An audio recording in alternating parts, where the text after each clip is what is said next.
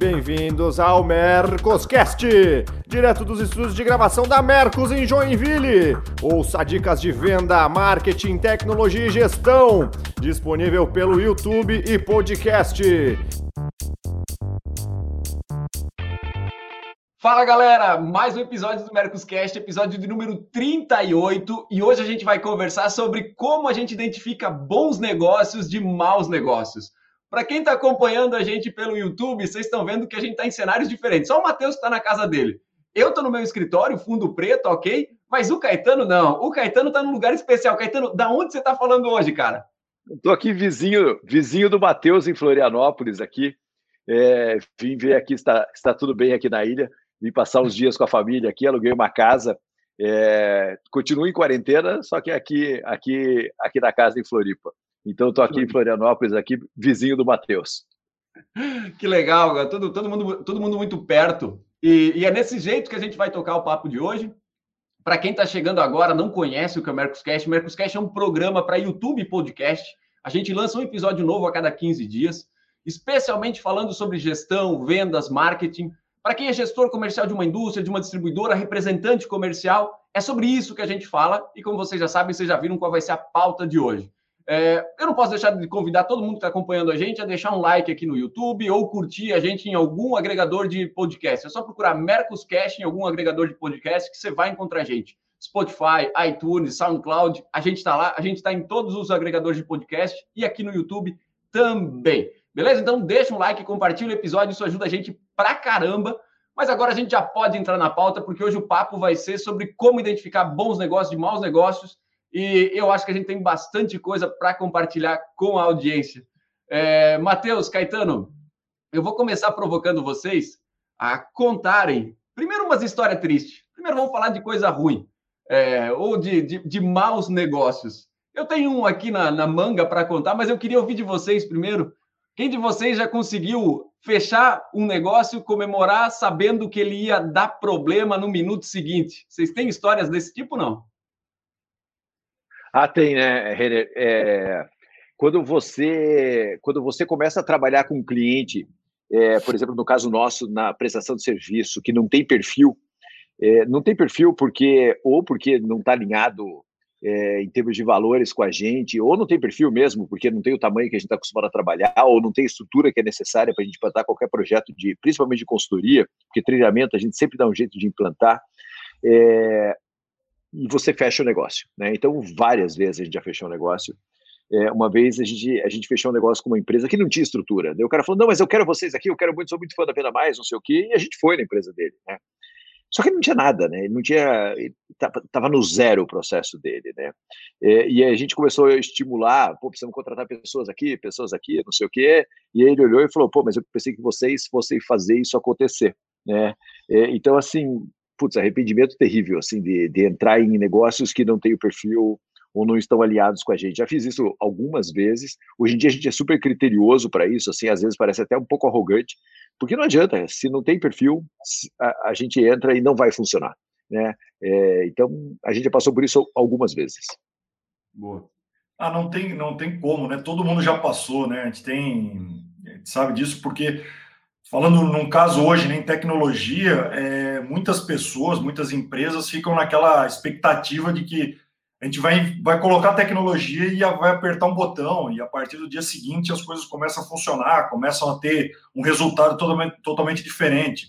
E aí, quando a gente né, explica, mostra, olha, isso tem mudança de processo, tem mudança nas pessoas, né, muitas vezes de, de como elas fazem as coisas, né, a própria mentalidade da, da, da situação, e, obviamente, são, são, são tripé, né? tecnologia, processos e pessoas. E se alguma dessas partes não funcionar bem, né, pode botar a tecnologia que for, você vai continuar naquele processo ruim, naquele formato ruim. Você só saiu de um processo ruim manual para um processo ruim digitalizado. Então, isso acontece, infelizmente, ainda acontece com frequência, mas tem, tem várias histórias aí, desde a história na época de de confecção, de chegar em cliente que você olha que o espaço dele para aquele tipo de produto que você vai colocar lá no, no, ponto de venda não vai girar, não vai funcionar bem. E aí o vendedor quer, né? Quer, quer vender, quer vender. Eu falo assim: ah, aqui vai ser uma decepção para ambos, né? Ele vai achar que a marca que não vende, é, vai achar vai virar uma, uma situação ruim ali. Então, vale muito isso de entender, né? Seja o ponto de venda, seja a estrutura e tudo mais, para que a gente possa fazer negócios a longo prazo. Tem que ser sempre bom para os dois, senão vira uma coisa só e pode até acabar prejudicando outros negócios na, na, naquele, naquele mercado. Sim. É, o Caetano está dando uma, uma risadinha de canto de olho que eu estou vendo aqui. Lembrou de alguma boa história? Não, não. Eu, eu lembrei de um cara do mercado financeiro é, que fazia valuation de empresa. É, e, e, eu acabei ficando amigo dele, levei ele para fazer o valuation de um cliente. E ele chegou para mim e falou uma coisa que eu nunca vou esquecer. Ele falou o seguinte: Caetano, quando você precisa fazer três contas para ver se o negócio é bom, é porque o negócio é ruim.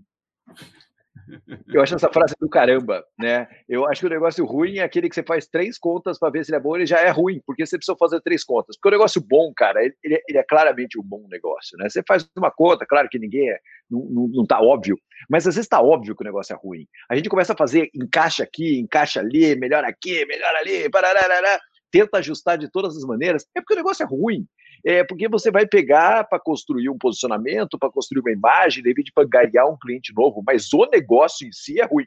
E às vezes, e às vezes as empresas elas adoram pegar negócios negócios ruins e sempre tem uma desculpa para pegar um negócio ruim, né? Então eu vejo assim: ah, vamos fechar esse negócio hoje, porque depois a gente melhora a margem com esse cliente. E esse depois nunca chega, né? É, ah, não, vamos fechar esse negócio aqui, porque esse cliente vai indicar a gente para outros clientes. Pá, beleza, cara, mas olha o preço que vai custar esse cara indicando a gente. Ah, vamos fechar com esse cliente porque ele é referência e fechar com ele vai ser uma super referência. E aí fica só na referência e acaba não virando, não, não virando resultado. Então a gente em vendas, às vezes, a gente tem um, um leque de, de, de frases que a gente ouve quando o negócio é ruim e as pessoas tentam convencer que o negócio é bom. Então, quando você precisa fazer mais que três contas, é porque o negócio é ruim. Faz sentido, cara. Eu tenho uma, eu tenho uma frase pronta aqui que eu digo que de vez em quando é, perder um cliente faz a gente ganhar. É, perder uma negociação, às vezes, não é perder, é ganhar, porque a gente não está colocando para dentro de casa um, um, cliente problemático. E assim, vocês citaram citaram condições muito, é, na, grande, na, na, grande parte das vezes, muito lógicas, né? É, tamanho do cliente, perfil do cliente, expectativas do cliente, pá, pá, pá, pá, pá. Isso é, é eu digo que é lógico porque tem como você fazer um check, né, de sim ou não, né? Esse cliente tem isso, tem, esse cliente tem aquilo, não, não tem. Então, opa, não, então não é o nosso perfil de cliente. Beleza. Só que eu quero trazer para cá uma experiência minha de, de a gente na Mercos tem a, a, a felicidade de atender clientes de, de todo o Brasil e num volume muito grande, então a gente acaba conhecendo muita gente. E, cara, 99,99% ,99 das pessoas que, recebe, que a gente recebe, que estão procurando a Mercos, é, são adequadas, estão dentro do nosso perfil, e, cara, isso é fantástico. Mas tem aquele 0,01% que, que parece que vem para provocar, vem para criar o caos, vem para criar polêmica, vem para vem colocar fogo no parquinho, como a gente fala. E, e é muito engraçado que é, eu já fui uma pessoa que tentava converter esse cara que vem querer colocar fogo no parquinho em alguém que é um bom cliente, em alguém que, sem dúvida nenhuma, vai entender o nosso posicionamento, vai entender o nosso jeito de trabalhar e, e amanhã ou depois ele vai se, usando aspas aqui para quem está me vendo, vai se converter e entender como a gente funciona.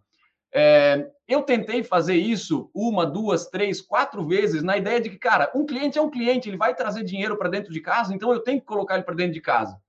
E, cara, depois de, sei lá, três ou quatro vezes tentando fazer isso, e em todas elas esse cliente apresentar problema o tempo todo, seja porque ele é aquele cliente crica, é aquele cliente que paga pouco e exige muito, enfim, é, é seja por, por alguma dessas, dessas questões, mesmo ele sendo alguém que tem o perfil que a gente atende, é, chegou o um momento que eu desisti. E eu instruí todo o time que fizesse o mesmo. Quando a gente perceber que um potencial cliente, mesmo tendo perfil, ele não vai se encaixar com a nossa cultura, não vai se encaixar com o jeito da gente trabalhar, nós deveríamos avisar ao cliente dizendo, gente, eu acho que não faz sentido a gente avançar, o nosso jeito de trabalhar não está batendo com o teu jeito de trabalhar, e para a gente não criar problema para você e a gente se desgastar, desgastar o nosso relacionamento, é, ou você entende o jeito que a gente trabalha, ou a gente prefere não trabalhar junto. Isso, isso de alguma forma, tira um peso gigantesco do time de vendas, que tem a atribuição de, obviamente, trazer cliente novo o tempo todo, porque ele entende que a venda é só o começo do relacionamento, porque afinal de contas, esse cliente vai perpetuar, no nosso modelo de negócio em especial, ele vai perpetuar por um, dois, três, cinco anos com a gente. E colocar para dentro de casa um cliente problemático, de vez em quando, não vale a pena. E eu aprendi a duras penas que eu não quero mais esse tipo de coisa. Vocês já chegaram a passar por esse tipo de situação ou só eu que tenho grandes volumes aqui? Não, não, eu já passei por isso, Renner. E, e é engraçado, porque, inclusive, esse foi um caso que também foi muito marcante. A gente pegou um cliente, cara, e ele era, ele era meio louco, assim, ele achava que, enfim, que estava todo mundo monitorando a empresa dele, uma coisa, uma coisa meio maluca, assim, a gente passava por um sistema de segurança mesmo para entrar na empresa, dados para conseguir acessar a internet, era, era terrível. E a gente começou a trabalhar lá e não deu certo. É, não deu certo por causa, sabe, não conseguia adequar o modelo. E, na verdade, eu fiquei super traumatizado com isso, porque no começo eu já tive essa percepção de que ele era um cara meio estranho, assim, muito encanado. E acho que a pior coisa para um líder é você pensar que a sua equipe está lá dentro, sofrendo, né? E sofrendo sem, sem merecer estar tá sofrendo. Porque quando o líder aceita um cliente problemático, você pode até aceitar e falar, pô, minha equipe se vira lá na ponta. Cara, mas a sua equipe está lá sendo exposta a um cliente que é destruidor de uma série de coisas. Pô, o cara perde autoestima, o cara fala, chega uma hora que o cara fala, será que eu tô errado? Eu tô errado, né, cara? E você sabe que não é ele que tá errado. E o pior, esse cliente foi embora. E aí, um tempo depois, esse cliente me ligou, do nada, e falou assim: pô, Caetano, pô, me arrependo um monte, tudo que vocês ap apresentaram a gente, é, a gente faz até hoje, mas ficou no meio do caminho eu queria voltar. aí eu falei, porra, algo me dizia: não volte, não volte. Daí eu falei assim: tudo bem, é, a proposta é aquela que você tinha, ok? Ele falou, ok. Daí eu falei, então, fiz o contato com a minha equipe, falei assim, ó, então semana que vem, terça-feira, o pessoal tá aí. Terça-feira, meu pessoal chegou lá e ele falou bem assim: Mas eu ainda não assinei o contrato. Aí eu falei: Meu Deus do céu, eu errei de novo, né? É, porque na verdade o negócio não era o contrato, né, cara? O negócio era a loucura dele, porque gente, ele me ligou informalmente. Eu falei: Cara, vamos começar e, obviamente, a gente assinar contrato, tudo isso daí. É, mas eu olhei e falei: De novo, coloquei a minha equipe numa roubada, né? tive que quase ajoelhar para falar, porra, equipe, desculpa, expus você de novo a um cliente que a gente não deveria estar lá dentro, porque ele, ele faz a gente questionar muito a fundo se a gente está tá muito errado ou não, né? Então, errei essa vez duas vezes. Então, isso já aconteceu com a gente é, e não foi uma vez, não. Ah, cara, tem, tem. Eu acho que nesse, nesse ponto, né, de pô, a equipe, a equipe tem que saber lidar. Acho que vocês colocaram muito bem esse, esse ponto de saber até onde dá para chegar, porque muitas vezes os clientes que, que a gente acaba. Isso eu acho que na história todo mundo passa por isso, clientes que vão olhar só a questão de preço. E às vezes a gente tem uma proposta de valor muito maior. Então, se ele está fazendo uma comparação, ele não está comparando maçã com maçã. Né? E aí, assim, às vezes é melhor ele ir para lá. Já vi casos de, de realmente ele tomar decisão por ir por preço para outra empresa, e depois, se ele cria uma confiança contigo, que em um momento ele até pode voltar sabendo que isso, olha, eu fui muito honesto desde o início. Eu não posso te entregar tudo isso a esse preço. Então você vai seguir por esse caminho, pô, boa sorte. Mas normalmente a gente já sabe que vai dar problema e ele vai acabar voltando para depois essa conversa é realmente lá não funcionou. Realmente aquilo de lá foi mais problemático do que, me, do que me resolveu. Então, isso é um ponto bom. E aí, quando a gente faz o lado inverso, de realmente querer baixar o serviço, baixar isso, ah, então tá, já que o cara quer para fechar isso com preço, eu vou tirar um pouco disso, então vamos fazer um negócio mais enxuto, mas na cabeça dele é aquele negócio mágico que ainda vai acontecer. Mas não vai, porque reduziu estrutura, tempo, né? Vou falar numa, uma questão para implantar alguma, algum processo, algum projeto. Pô, se o projeto é de 100 horas, não tem como fazer em 50 e ficar igual. Né? E tem clientes que falam, não, não, que eu consigo pagar isso. Eu falei, pô, tudo bem, mas não vai. Então eu também não posso me comprometer com tudo isso. Então, às vezes, a gente cria, cria uma expectativa, ele tem uma expectativa do projeto inteiro, mas não, não consegue pagar, e a gente já, já vai mais ficar frustrado no final. A, a frustração de ambos é que acaba sendo um problema, porque nós enxergamos um potencial enorme, às vezes, para aquele negócio. Eu fiz consultoria que, às vezes, me, me decepcionou muito nesse sentido, e ver uma um baita negócio, uma oportunidade, mas as pessoas que estavam ali não queriam fazer, era um outro, outro timing, é, ou investimento, às vezes necessários, né, para aquele negócio realmente decolar. Então, tem muito disso, decepção de ambos. Então, é melhor ser muito claro desde o começo e, às vezes, não seguir algum, algum projeto. Eu acho que o cara que trabalha na linha de frente de vendas ou líder de vendas, ele atinge a maturidade quando ele aprende a dizer não. Né? Ele, ele atinge, porque, porque dizer não é fácil, vai, vamos lá, né? Não é, não é a parte mais difícil do negócio dizer não. Mas o não, com os porquês do não, é, são ímpar, né? Primeiro, fazem a gente dormir bem. É, eu, pelo menos, tenho a consciência de que quando eu digo não para uma negociação, quando eu digo não para um cliente que visivelmente eu estou falando não, porque é alguém que vai nos dar problema ou enfim que, que vai, vai desgastar o relacionamento ele não vai ele não vai ficar feliz com a gente a gente não vai ficar feliz com ele então assim tem tudo para dar errado como diz o Caetano né se tiver que fazer três contas é provável que a coisa não seja boa. Eu costumo dizer que está escrito nas estrelas sabe? Tipo está escrito nas estrelas que vai dar problema. E a gente ainda insiste em querer fazer a, coisa acontecer. Então assim é, eu entendo que, que a gente atinge uma boa maturidade quando a gente consegue distinguir é, bons negócios de maus negócios e sabe tratar os maus negócios é, de, da, da, devida maneira a ponto de se desprender e dizer, cara, não faz sentido a gente gastar energia com isso aqui. Mas, gente, é, é, é, é muito difícil eu conseguir colocar em palavras quais são os atributos que eu levo em consideração na hora de avaliar se, se, se um cliente vai ser bom ou se não vai. Mas eu vou, eu vou me, é, me, me forçar a colocar algumas coisas aqui, porque eu li a pauta desse Mercoscast, eu vi que a Bia estava colocando isso para a gente discutir. Eu, disse, eu, vou, eu vou me exercitar, eu vou exercitar a ideia de entender quais são os critérios que eu uso para avaliar se um negócio vai ser frutífero ou não vai. E, gente, eu acabo chegando a conclusões que são muito, muito básicas, tá? A primeira delas que eu coloco em pauta quando eu entendo que um negócio não vai ser, não vai ser frutífero, vocês vão rir de mim, mas é a educação. É a forma como esse cliente, como essa pessoa com quem a gente está negociando, trata o vendedor. Se é alguém respeitoso, que é alguém que, que, que cumpre os combinados. E assim, gente, é, eu estou falando respeitoso na ideia de, de respeito básico, assim, porque eu já peguei situações onde o cliente é, distratou uma vendedora por ela ser mulher. Esse é o tipo de negócio que eu peço imediatamente que a gente saia, porque eu não concordo e não compactuo com esse tipo de, de, de conclusão. E alguém até vai me colocar aqui, tipo, ah, mas o cara desrespeita a mulher, mas vai colocar dinheiro para dentro do teu negócio.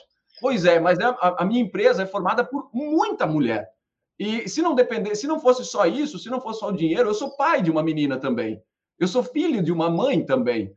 Então, eu não compactuo com gente que pensa esse tipo de coisa e eu tenho certeza que o restante das pessoas que trabalham comigo também não. Então, assim, educação básica é uma coisa que eu considero na hora de avançar um negócio ou não. E segundo, é entender com quem ele está nos comparando e por que ele quer contratar o meu serviço ou que ele quer comprar o meu produto. E se esse porquê não casa com o nosso objetivo, se, que não casa com a nossa proposta de valor, com, com a forma como a gente entrega o nosso produto, eu peço para a gente se retirar. E eu dou aqui um exemplo muito claro. É, tem restaurantes que querem usar Mercos para tirar pedido pelos garçons no, no, no, no salão. O garçom está indo no salão colocando pedido. Funciona? Funciona. É bom? Eu acho que não, mas eu também não tenho restaurante e não conheço os outros sistemas de restaurante. Mas o cara diz: Meu, eu, eu tenho um amigo que usa Mercos para o restaurante dele funciona como uma luva. Eu digo: Pois é, mas não foi feito para você. Sabe, amanhã ou depois o sistema pode deixar de funcionar para você e eu não tenho nenhum compromisso com o teu segmento de negócio. Eu estou deixando isso muito claro, porque ele não foi feito para você. Não é essa a ideia da ferramenta e amanhã ou depois ela pode mudar e pode prejudicar teu negócio. Então, eu prefiro que você não me contrate. Então, assim, são dois critérios muito ridículos e muito simples de serem avaliados, que um é a educação e o outro é o match da proposta de valor, o que o cara está buscando e aquilo que eu entrego. Vocês consideram outra coisa ou entendem que existe algum outro critério que a gente poderia compartilhar? Renner está falando isso no último dia do mês que está sendo feita essa gravação. Isso significa que ele bateu a meta. Porque se não tivesse batendo a meta, meu amigo, ele estava vendendo até para funerária, é, é, que não tem compra recorrente. Isso, quando o cara, gestor comercial, dia, no último dia do mês, fala isso, é porque ele bateu a meta do mês. Estou brincando, Renner. Eu acho que está certíssimo isso. E eu já vi isso acontecer com um cliente que eu indiquei para Mercos. Do Renner chegar e falar, cara, não é o perfil de cliente nosso, é, e a gente não, não vai tentar vender para eles, porque a gente tem uma imagem e a gente não quer, não quer comprometer isso. É, então é isso mesmo, é decidir para quem eu vou vender e para quem eu não vou vender, porque vai me trazer problema depois. Né? E, e, e, hoje, no último dia do mês, é o dia que a gente, quando eu escrevi lá o Vendedor Fiel, o Cliente Fiel lá atrás, é, o livro, é, eu falo muito sobre isso. É, eu, fiz, eu fiz uma análise no, no, nas empresas que fazem nos contact centers de reclamação. É, e o número de reclamação que vem de vendas feitas nos últimos dias do mês é absurdamente maior. Por quê? Porque os caras vendem de qualquer jeito. Então você pega assim, cara, 70% das reclamações são vendas feitas nos últimos 10 dias do mês. Por quê? Porque o cara vende para qualquer um. E esse cliente volta, esse cliente reclama, esse cliente vai para rede social, esse cliente vai para o Reclame Aqui, faz uma, uma, uma, desgraça toda. Resolveu o problema do mês? Do mês resolveu, mas carregou um problema para o resto da vida, né? Então, acho que essa decisão de para quem eu não vendo, ela é super importante de ser tomada. E aí eu vou falar que a gente está falando com muitos representantes comerciais aqui que nos acompanham e com gestores.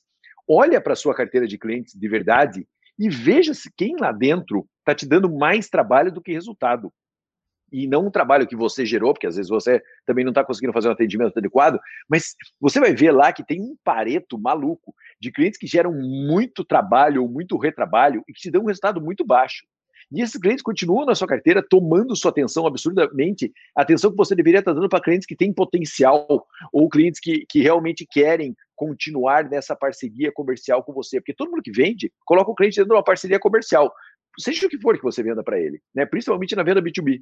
Então, quando você olha isso e o trabalho que esse cliente está dando, a manutenção que esse cliente está dando, o desgaste que esse cliente está dando e o resultado que esse cliente está dando, não use o ego para falar, cara, deixa esse cara aí, porque a gente não pode perder cliente. Não, não, não. Esse é o pior ego que existe. Esse é o que custa mais caro.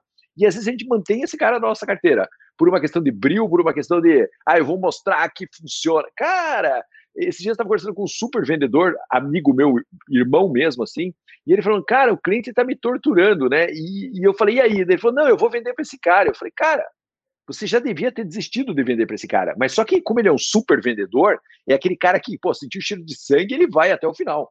É, pelo brilho, pelo, pô, vou mostrar que eu vou fechar o negócio com esse cara. Eu falei, cara, você já tinha que ter desistido desse cara. Se ele está te judiando desse jeito agora, e não é uma judiar para pressionar preço, é claramente alguém que que não está valorizando o serviço que ele vende, porque no caso dele é um serviço, ali na frente ele vai continuar te dando problema. E daí você vai se arrepender de ter vendido para esse cara.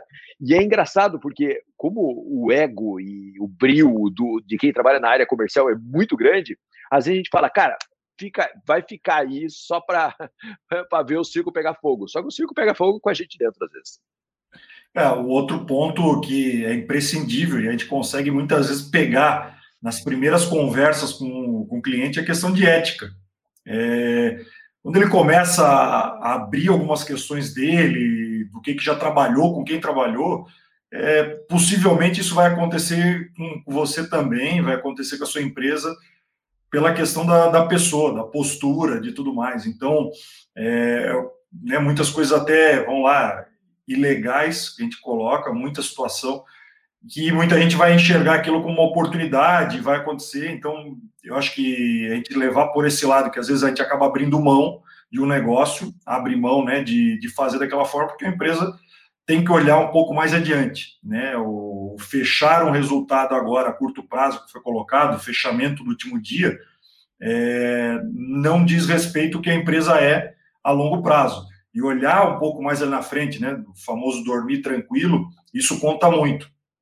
Então, esse ponto de ética vem de todos os lados. Então, às vezes, vem de cima para baixo, muitas vezes o próprio vendedor entender que aquela empresa que ele atua é uma empresa correta, então ele vai buscando também parceiros nesse mesmo formato. Se alguém buscar, ah, não, mas eu quero, mas tem que ser desse jeito, assim, cara, desculpa, então infelizmente a gente não vai conseguir. E ele vai conseguir no mercado, não tem a menor dúvida que ele vai arrumar alguém mas é, eu acho que esse ponto a gente leva mais a longo prazo com parceria, sendo muito transparente, muito ético, né, muito claro de tudo que a gente pode entregar é, nesse, em qualquer serviço que a gente preste, né, qualquer tipo de produto Sim. ou serviço. Sim. É, a ética ali, cara, que tu citou, faz todo sentido. Eu acabei não mencionando ela, mas eu, eu, eu obviamente levo ela em consideração também. E, enfim, é, assim como a educação é alguma coisa que não tem como a gente subverter a pessoa, dizer, cara, daqui em diante tu vai se tornar ético. Pô, a possibilidade do cara continuar não ético é gigante. É, esse é o tipo de cliente que vale a pena mandar para concorrência. É, porque, cara, ele vai dar problema. E se for para dar problema, que seja com o concorrente, então. Porque, né, ele vai dar. Ele, o Caetano citou muito bem, né? No último dia do mês, ele talvez até salve o meu mês. Mas, cara, da, depois disso, ele vai começar a dar problema à torta direita. Então, cara, manda para a concorrência. Leva para concorrência. Custa, né? é, ninguém faz essa conta. Quanto custa esse, esse cara ali a longo prazo? Aquela negociação, seja ela por N situação, até mesmo de, em termos de, de valores, É, fala assim, tá, mas e aí para depois, para a equipe, essa continuação que a gente vai ter, interna, toda, toda a parte de acompanhamento, então tem um custo que é meio invisível, né, para muita empresa, que ela acaba não fazendo essa conta. Só olha, ah, não, entrou no caixa isso. E não sabe o quanto vai tomar o tempo das pessoas, que também custa e não custa pouco, é, para fazer essa manutenção, para ficar resolvendo o problema de alguém na frente. Então, tem às vezes um tipo de um nicho de cliente que não dá, que infelizmente pô, certos negócios não consegue atender. O que também faz todo sentido para negócios que conseguem administrar muito bem o low cost. Faz parte, é uma estratégia que pode funcionar. Então ela tem uma estrutura toda pronta para aquilo. Né? Vamos usar exemplo, sei lá, a companhia aérea ali atrás. Ela tem uma estrutura pronta para ser low cost e deu, é preço baixo. Mas agora não adianta uma, quem tem uma estrutura que tem uma questão dos serviços mais premium querer entrar também nesse nicho ela vai, vai se complicar muito mais. Então, pensa no seu negócio, no seu tempo, no seu custo né, de estar tá na rua. A gente fala, ah, mas o cliente, senão não fecha com esse ticket. Eu falo assim, olha, faz a conta, baixando para esse valor, se realmente paga a tua conta de, estar tá na estrada, que é caro, é, toda a manutenção é carro, aquelas contas que a gente conversa há muito tempo, se isso daqui vai, vai fechar. Ou se o número de clientes que eu consigo atender, eu vou ter um volume muito maior para realmente compensar qualquer tipo de, de ação mais, mais agressiva em termos de quantidade, de volume de, de clientes. O nosso tempo é limitado, né? o nosso custo é alto, então tudo isso a gente tem que levar, levar em conta também para montar essa estrutura e estratégia. Sim. Fala, Caetano, você, se posicionou ali de um jeito que, que vem história boa. Não. Não, não, eu acho que, acho que é isso que o Matheus está falando. Não, não, acho que as histórias hoje, eu contei essas histórias já, porque elas, elas são super reais, assim, e, e insisto em dizer, é, às vezes o vereador está no, no, no, inferno de tentar bater a meta, difícil de alcançar e acaba fazendo muita besteira, mas não tinha nada especificamente sobre esse assunto, não. Tá bom. Hoje, hoje as histórias são assim, histórias mais tristes, né? Tem que trazer umas boas aí. É, mas é história triste para a galera da audiência não cometer as cagadas que a gente cometeu, né? Essa é a ideia aqui. Exatamente. Aprender que... que já errou, esse é o melhor caminho. Te economiza é muito, economiza tempo, dinheiro, tudo esse, esse aprendizado aí. Por isso que está próximo de pessoas assim que estão no mercado mais tempo, pessoas mais experientes, acho que nos ajuda muito, né, a não cometer alguns erros que a gente já cometeu e aprendeu com, com o tempo. Às vezes deu no cacá na parede, vamos tentar entender, né, com quem já passou. Acho que esse aprendizado aí é, é muito válido sempre. Sim. E você sabe, Renner, que é, a gente sabe que tem muitos representantes que nos escutam, né? E às vezes não é só o cliente, às vezes é o fornecedor. Esses dias eu fiz uma postagem falando sobre isso. Às vezes, às vezes o representante fica com uma representada que só dá problema para ele. É, e só incomoda e desgasta e não entrega e, claro, não entregar faz parte, acontece isso eventualmente. Mas, cara, tem representada que é uma bucha. E o cara fica, ah, não, porque eu tô com ela desde a época do meu pai, porque eu tô com ela não sei quantos anos, porque ela me ajudou a crescer. Mas hoje ela tá te ajudando a ferrar o seu negócio, tá te ajudando a perder dinheiro, tá te ajudando a ter dor de cabeça.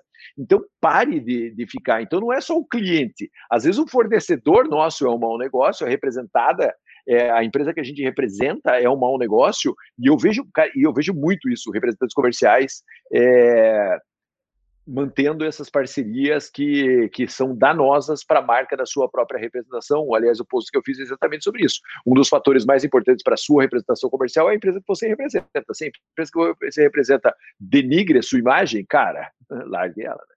Ô, Caetano, e, e, bem nesse caminho, né? É aquele negócio pode ter sido muito bom durante 10, 20 anos, mas o mercado mudou, o consumidor mudou. Então, ficar agarrado, às vezes, com uma representada, nesse caso aqui, já não te agrega mais, né, foi Sim. muito boa, né, que bom, mas as coisas mudaram. Então, se a, muitas vezes a própria empresa não evoluiu né, para o que o mercado precisa, do teu consumidor, esse tipo de cliente. Então, ela está na mesma estratégia.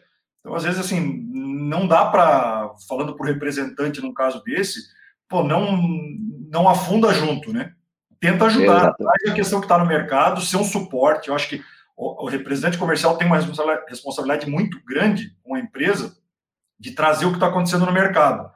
Porque ele é o, pô, ele é o, são os olhos da empresa, ele é o braço para realmente toda a parte de vendas faz isso e traz informação. Olha, o mercado está seguindo por esse caminho, outro. Muitas empresas não têm uma estrutura, às vezes, que está tão na ponta assim para estar tá acompanhando. Agora, se ele leva o que está acontecendo, se ele discute isso constantemente com a empresa, né, e a empresa não está se desenvolvendo, não evolui para isso, para ajudar ele, ah, fez o que pôde, né, fez o que pôde e aí tem busca, busca outros, outros rumos, né, faz parte. A gente tem que aprender a dizer não também para isso, para algumas coisas que nos, nos prendem, que nos carregam aí e nos faz, não, não fazem a gente prosperar também. Sim. É isso. Para fechar o, o episódio, eu acho que uma dica que eu posso compartilhar com a audiência em relação a, a como, como melhorar a sua acura, a, acurácia né, de, de bons negócios. É, na Mercos, a gente usa os nossos pré-vendas, né, os SDRs, né, os Sales Development. É, e a gente usa eles, né, usa esse, essa, essa força de trabalho justamente para conseguir é, avaliar e segmentar os negócios que fazem sentido a gente avançar dos negócios que não fazem sentido a gente avançar. Né? Essa é uma prática muito comum para startup, então eu sei que tem muita gente de, de, de, de startup que acompanha o Mercoscast, então vou olhar para mim e dizer, Renner, é óbvio que tem, tem é, é, SDR no, no negócio. É, mas em indústrias, em distribuidoras, em escritórios de representação, essa figura normalmente não existe. Ou se existe, ela não é estruturada, não existe um processo claro de qualificação de oportunidades. Aí, para quem não está entendendo o que significa isso, significa que essa pessoa é responsável por identificar boas oportunidades de negócio e colocar na mão do vendedor. Ela não fecha negócio. Então, imagine, imagine que seja um, um prospector, né? alguém que prospecta novos clientes. É alguém que pega o telefone, liga para aquele cliente, entende como ele é atendido hoje, entende se ele tem necessidade do produto que você vende, entende se ele tem necessidade do serviço que você vende e uma vez que tenha, uma vez que dá match, ele marca uma agenda, marca uma reunião, marca uma, tele, uma ligação com o vendedor propriamente dito. Então, esse SDR tem escala, né? porque ele não se aprofunda na negociação, ele não se aprofunda na venda. Ele só avalia se aquele negócio, aquela oportunidade em questão dá match com o teu negócio ou não dá match. Se dá match, coloca na mão de um vendedor e o vendedor avança a negociação. Se não dá match, sai com educação, se retira com educação, dá boas, boas vendas e vai para a próxima. Então, assim, eu acho que essa é uma, essa é uma dica muito legal também para compartilhar, porque eu, é, é, eu vejo isso naturalmente em startups, mas eu raramente vejo isso em indústria, distribuidor, escritório de representação. Tipo, raramente, assim, quase nunca vejo isso. Não sei, o Caetano que, que bate perna na indústria, é, é, Caetano, não estou falando besteira, né? De jeito nenhum, de jeito nenhum.